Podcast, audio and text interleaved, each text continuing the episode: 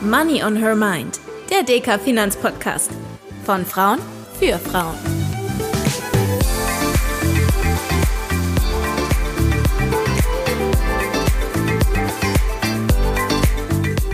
Hallo und herzlich willkommen zu einer neuen Folge von Money on Her Mind, dem DK Finanzpodcast von Frauen für Frauen und alle, die mehr über das Thema Geldanlage wissen möchten. Uns hat vor kurzem eine Bitte aus der Community erreicht, auch mal eine Folge zu Rentenfonds aufzunehmen. Und da wir die Anlageklasse bislang noch gar nicht so genau angeschaut haben, machen wir das natürlich super gerne. Wir sprechen unter anderem darüber, was Renten eigentlich mit der Rente, also der Altersvorsorge zu tun haben oder ob sie das überhaupt haben, was das Besondere an dieser Anlageklasse ist und für welche Anlegerinnen sie sich vielleicht eignen könnten. Dazu ist natürlich auch heute wieder meine Kollegin und DK-Volkswirtin Dr. Gabriele Wiedmann an meiner Seite. Hallo Gabriele, schön, dass du da bist. Hallo Tanja, ich freue mich, dass wir uns mal wieder treffen. Gabriele, ich höre ja immer wieder, dass Rentenanlagen wieder attraktiv sind. Ich kann da als neue Anlegerin allerdings nicht so wirklich viel damit anfangen. Also wir haben ja schon oft über, über Fonds und ETFs und alles Mögliche geredet. Was sind denn überhaupt Renten und was hat die Rentenanlage mit meiner Rente, also der Altersvorsorge zu tun? Ja, Tanja, das ist tatsächlich lustig, dass da die beiden gleichen Begriffe verwendet werden und zwar sinnvollerweise. Die gesetzliche Rente ist ja nichts anderes als eine regelmäßige monatliche Auszahlung, wenn ich mal nicht mehr arbeiten gehe. Und Rente ist eine monatliche Zahlung. Und das bedeutet, mit Rente bezeichnen wir Wertpapiere, die regelmäßige Zinsauszahlungen haben. Jetzt haben wir für Renten, also für diesen Begriff auch noch ganz viele andere Begriffe, zum Beispiel Anleihen oder Bonds oder wir sagen Zinspapiere dazu, Schuldverschreibungen. Also wann auch immer ihr über einen dieser Begriffe stolpert, wisst ihr, es geht um Rentenanlagen, also um verzinsliche Anlagen, die normalerweise regelmäßige Auszahlungen liefern. Das sind aber schon ganz schön viele verschiedene Begriffe, die du da gerade aufgezählt hast. Wie kann ich die dann auseinanderhalten oder wie unterscheiden die sich? Es ist am Ende wirklich alles das Gleiche. Ähm, ist wie so oft so, man hat ja auch bei anderen Themen unterschiedliche Begriffe für das Gleiche. Auch wenn ich eine Aktie habe, das ist eigentlich ein Anteilsrecht oder ein Unternehmensanteil. Auch da habe ich unterschiedliche Begriffe für das gleiche Ding. Und wenn ich beispielsweise den Bond, den Begriff Bond nehme, der kommt aus dem Englischen, Englischen. Und ich kann dazu auch nur sagen, auch die Bundesbank hat im Laufe der Jahre immer mal wieder die Begrifflichkeiten gewechselt und am Anfang Anleihen dazu gesagt, jetzt schreibt sie Schuldverschreibungen. Am besten ist es, man nimmt das alles in einen Korb rein und weiß, es geht immer um Zinspapiere, um irgendwas, was Zinserträge abwirft. Und worin investiere ich denn genau, wenn ich in Renten investiere? Das sind im Gegensatz zu den Aktien ähm, Wertpapiere, bei denen es um Fremdkapital geht. Das ist so der Fachbegriff. Also ich habe da eine Anleihe, einen Schuldschein von jemandem, der den ausgibt, beispielsweise ein Staat, beispielsweise ein Unternehmen. Die brauchen Geld. Die wollen sich das Geld ausleihen. Die wollen das Geld gerne am Kapitalmarkt holen, also, also holen sie es nicht direkt von der Bank als Kredit. Ich nehme am Kapitalmarkt Geld auf. Und dieses Geld, dieses Fremdkapital, ähm, das ist ein bisschen sicherer als Aktien, die sind Eigenkapital. Also wenn ich eine Aktie kaufe, beteilige ich mich an dem Unternehmen. Mhm. Wenn das Unternehmen Probleme hat oder pleite geht, ist mein Geld ganz weg. Eine Rente, so eine Schuldverschreibung, da leihe ich einem Unternehmen oder einem Staat Geld aus. Also stell dir vor, der deutsche Staat möchte mal wieder ähm, neue Autobahnen bauen oder muss in die Deutsche Bahn investieren, braucht dafür Geld, nimmt Geld auf. Er könnte es theoretisch bei einer Bank ausleihen als Kredit, aber einfacher besser ist, wenn ich das am Kapitalmarkt hole. Und am Kapitalmarkt holen heißt, das sind jetzt Anlegerinnen und Anleger, so wie wir, bereit, dem Staat dann das Geld auszuleihen oder irgendeinem großen Industrieunternehmen. Das sind dann die Unternehmensanleihen. Das heißt, ich habe Staatsanleihen, wenn sich Staaten verschulden und ich denen Geld ausleihe als Anlegerin. Es sind Unternehmen, es gibt auch noch andere Arten von Anleihen, wie beispielsweise Pfandbriefe, wo dann als Sicherheit noch mal eine Immobilie dahinter steckt. Also das ist ein, eigentlich eine riesengroße Anlageklasse mit unterschiedlichen Teilen, Subsegmenten, beispielsweise auch Emerging Markets, die dann noch mal ein höheres Risiko haben. Oder wenn ich über Unternehmen rede, dann haben die auch manchmal hm, die sind ja manchmal nicht so solide, haben vielleicht hohe Schulden, dann ist das auch wieder mit höherem Risiko behaftet. Also eine Riesengeschichte, völlig unterschiedliche Anlagen, die alle in die Anlageklasse Renten reingehören. Und wie sieht's dann bei dir aus? Würdest du lieber in Renten oder in Aktien investieren? Also ganz ehrlich, ich würde sagen, wir brauchen alle beides. Es hat ja beides seinen Charme. Mit der Aktie, das ist Eigenkapital. Da bin ich direkt am Unternehmen, an seinem Gewinn, an seinem Erfolg beteiligt. Und mit der Rente wiederum, die ist schon ein bisschen sicherer, weil ich da meine regelmäßigen Zahlungen kriege. Ich kriege, wenn die Rente ausgelaufen ist, sie hat eine bestimmte Laufzeit, wenn, wenn dieses Wertpapier ausgelaufen ist, kriege ich das Geld zurück. Und wenn es dem Unternehmen schlecht geht, dann kriege ich, wenn es blöd läuft, auch nur einen Teil davon zurück. Aber immerhin, ich kriege normalerweise was zurück. Wenn es dem Unternehmen schlecht geht, es geht pleite oder hat größte Probleme, meine Aktie ist dann kaputt. Aber im Normalfall, das Unternehmen hat immer noch irgendwelche Vermögensgegenstände, die werden verwertet, sodass ich dann was kriege. Das ist auch bei Staaten so. Staaten waren ja auch ab und zu schon pleite.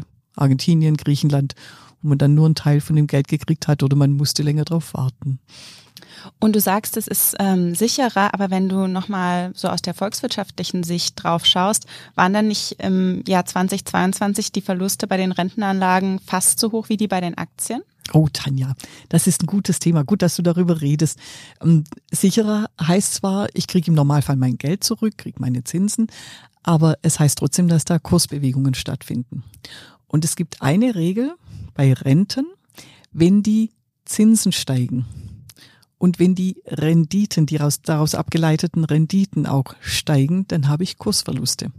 Jetzt hatten wir 2022 diesen wahnsinns schnellen Zinsanstieg. Da haben ja die Zentralbanken gegen die hohe Inflation gekämpft. Zinsen rasen nach oben, Renditen steigen ebenfalls dann an. Und das heißt dann Kursverluste. Und das war sehr ungewöhnlich, weil normalerweise habe ich am Rentenmarkt ähm, also sehr moderate Bewegungen. Ich habe vielleicht mal leichte Kursverluste. Die werden aber oft dann wieder durch die Zinszahlungen ausgeglichen. Jetzt hatten wir blöderweise bis 22 ja fast keine Zinsen mehr. Und dann diese starken Kursverluste.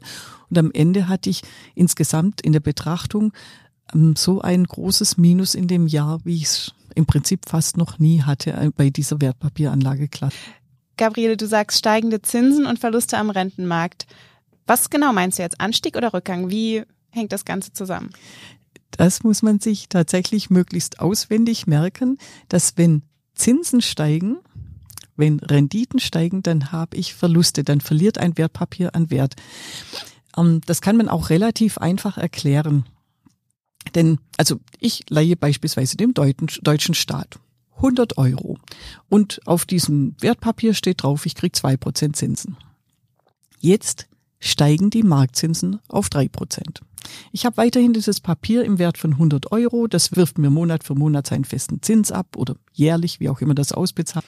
Wenn ich jetzt beispielsweise die 100 Euro gerne haben möchte, ich gebe dir dieses Wertpapier ab, sagt Tanja, gib mir 100 Euro und dann sagst du, äh, Moment, aber ich kriege dann nur zwei Prozent Zins. Wenn ich jetzt neu was anlegen würde, würde ich drei Prozent kriegen. Du kriegst von mir Geld, wenn du es dringend brauchst, aber du kriegst von mir weniger Geld. Und das ist dann genau der Punkt. Also wenn am Markt der Zins steigt und auf meinem Wertpapier steht weniger drauf, dann muss ich, wenn ich das Ding verkaufen möchte, in Kauf nehmen, dass ich dafür weniger Geld kriege. Und genau dieses Phänomen ist dann eben passiert im vergangenen Jahr.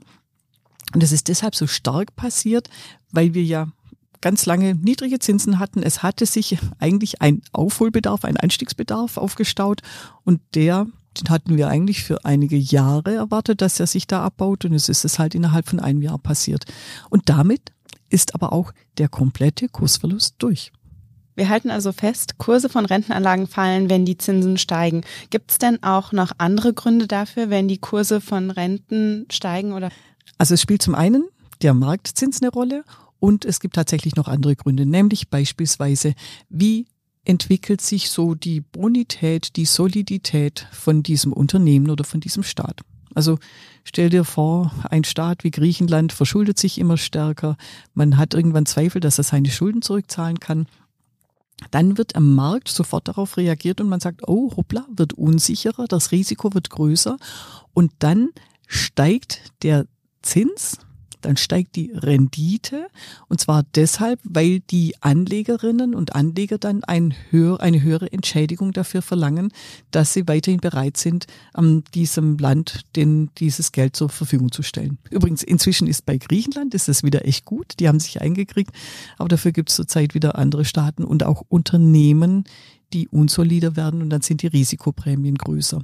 Übrigens ist das nicht nur das Unternehmen, sondern manchmal auch die Branche. Wenn man weiß, eine Branche, der geht es jetzt schlechter aus bestimmten Gründen, Luftfahrtbranche in der Corona-Zeit oder auch eine ganze Region, wenn, wenn da irgendwelche Umbrüche sind. Es kann aber auch sein, dass die Risiken sinken, dass man sagt, ach guck mal, da wird jetzt alles besser und dann sinken die Renditen, das heißt dann wiederum steigende Kurse und Gewinne.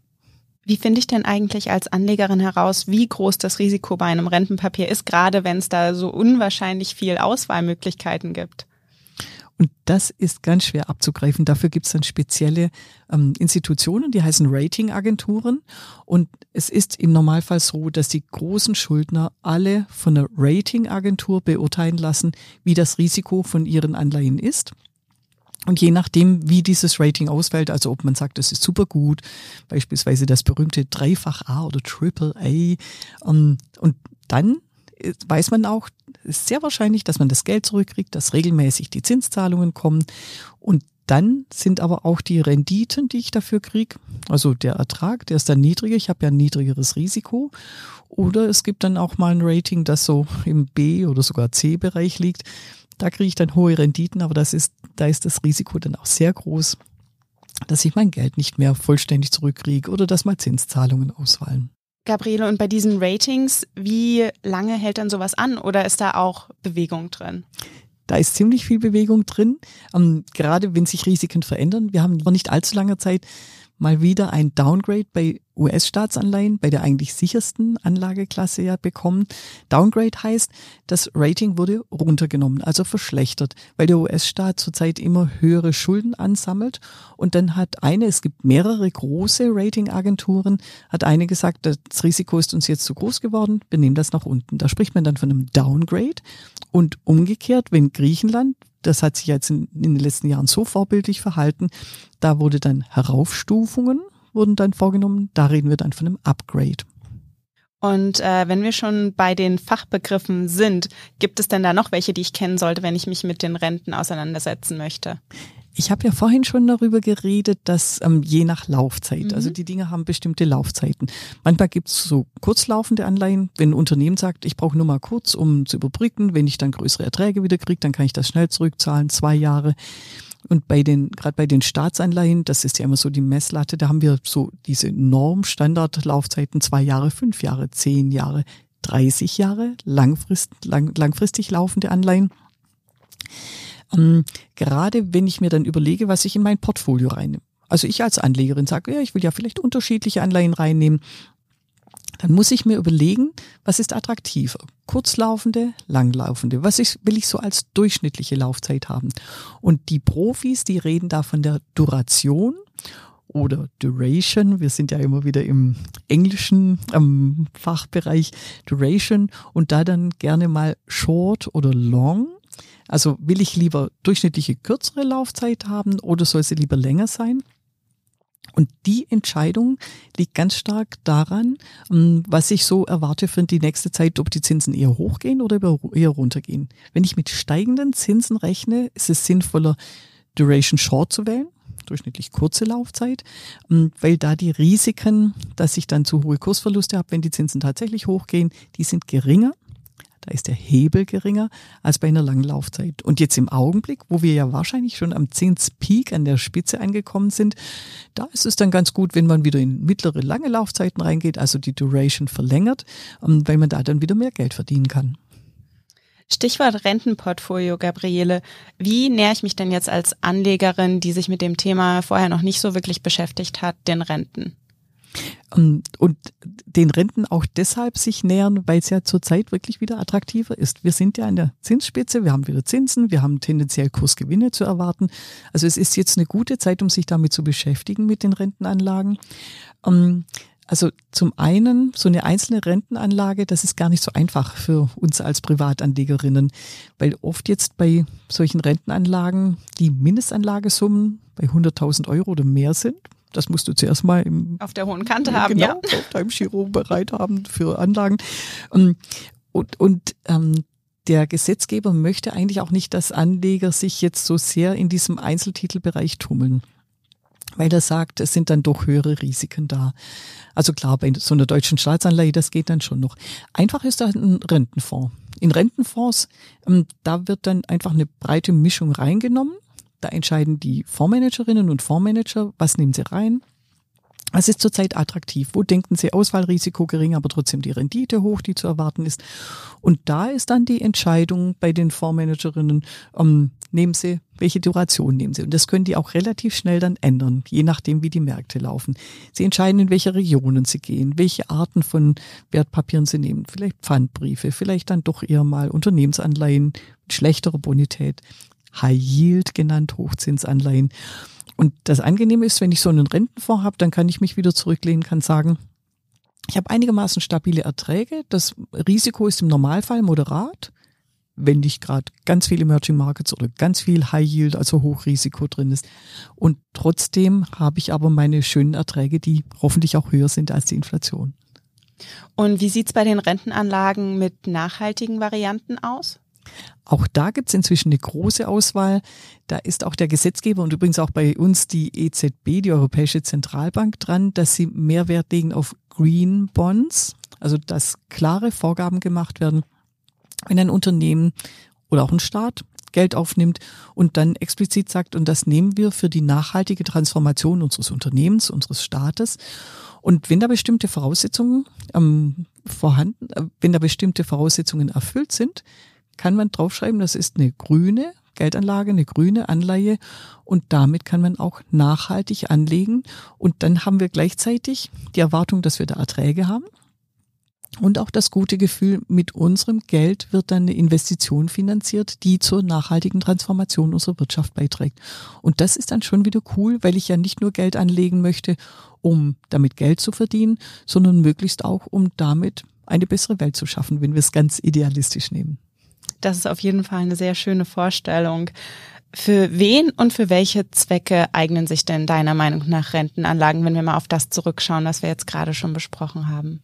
Also grundsätzlich, ähm, wenn ich so ein breites Anlageportfolio sehe, dann ist es ja schon sinnvoll, wenn ich Renten, Immobilien, Schrägstrich Immobilienfonds, Aktien, Aktienfonds drin habe, gerade so für die mittel- bis langfristige Geldanlage. Das heißt, am Ende sind sie für uns alle da. Renten, sagt man, sind tendenziell eher für risikoscheuere Anlegerinnen geeignet, weil ich da im Normalfall weniger Wertschwankungen habe, aber damit dann auch weniger Erträge. Also das ist dann eine Möglichkeit, so ein bisschen Stabilität in mein Portfolio zu bringen. Ja, genau. Das, das ist genau der Punkt. Ähm, weniger Schwankungen heißt Stabilität. Gleichzeitig muss ich aber bedenken, also wenn, wenn ich jetzt unsere zehn Jahres Gesamtertragsprognosen anschaue, wir erwarten für Renten und für Immobilien auf Sicht der nächsten zehn Jahre im Durchschnitt so um die drei Prozent und für Aktien sechs Prozent. Das heißt, also ich muss mir schon dessen bewusst sein, mit Renten kriege ich die Inflation durchschnittlich geschlagen. Die wird ja so bei zwei, zweieinhalb Prozent sein die nächsten zehn Jahre. Aber so viel mehr obendrauf kriege ich da nicht. Und je langfristiger ich Geld anlege, desto weniger fällt ja die Schwankung auch ins Gewicht, das heißt also, ähm, bei ganz langfristig angelegtem Geld sollte meine Aktienquote höher sein. Wenn ich sage, oh, ich brauche wahrscheinlich in den nächsten fünf bis zehn Jahren aber das Geld, dann sollte die Rentenquote höher sein. Prinzipiell Fürs gesamte Geldanlageportfolio empfehle ich jeder und jedem von euch, nehmt unbedingt Renten rein und überlegt euch auch, ob ihr so einen breit gestreuten Rentenfonds reinnehmt, aber gerne dann eben auch mal so Spezialitäten, wie dass man sagt, ach, guck mal, High Yield wirft gerade viel ab, ist zwar riskant, aber könnte auch mal ein bisschen was dazu bringen. Oder vielleicht mal aus einer Emerging Markets Region ein paar Anleihen oder ein Fonds, der sich auf Emerging Markets konzentriert. Und wir haben ja jetzt am Anfang noch drüber gesprochen, die Rente, was hat sie denn eigentlich mit der Rente äh, zu tun? Aber jetzt mal ganz im Ernst, wie sieht es denn aus mit Rentenanlagen und der Altersvorsorge geeignet oder eher ungeeignet?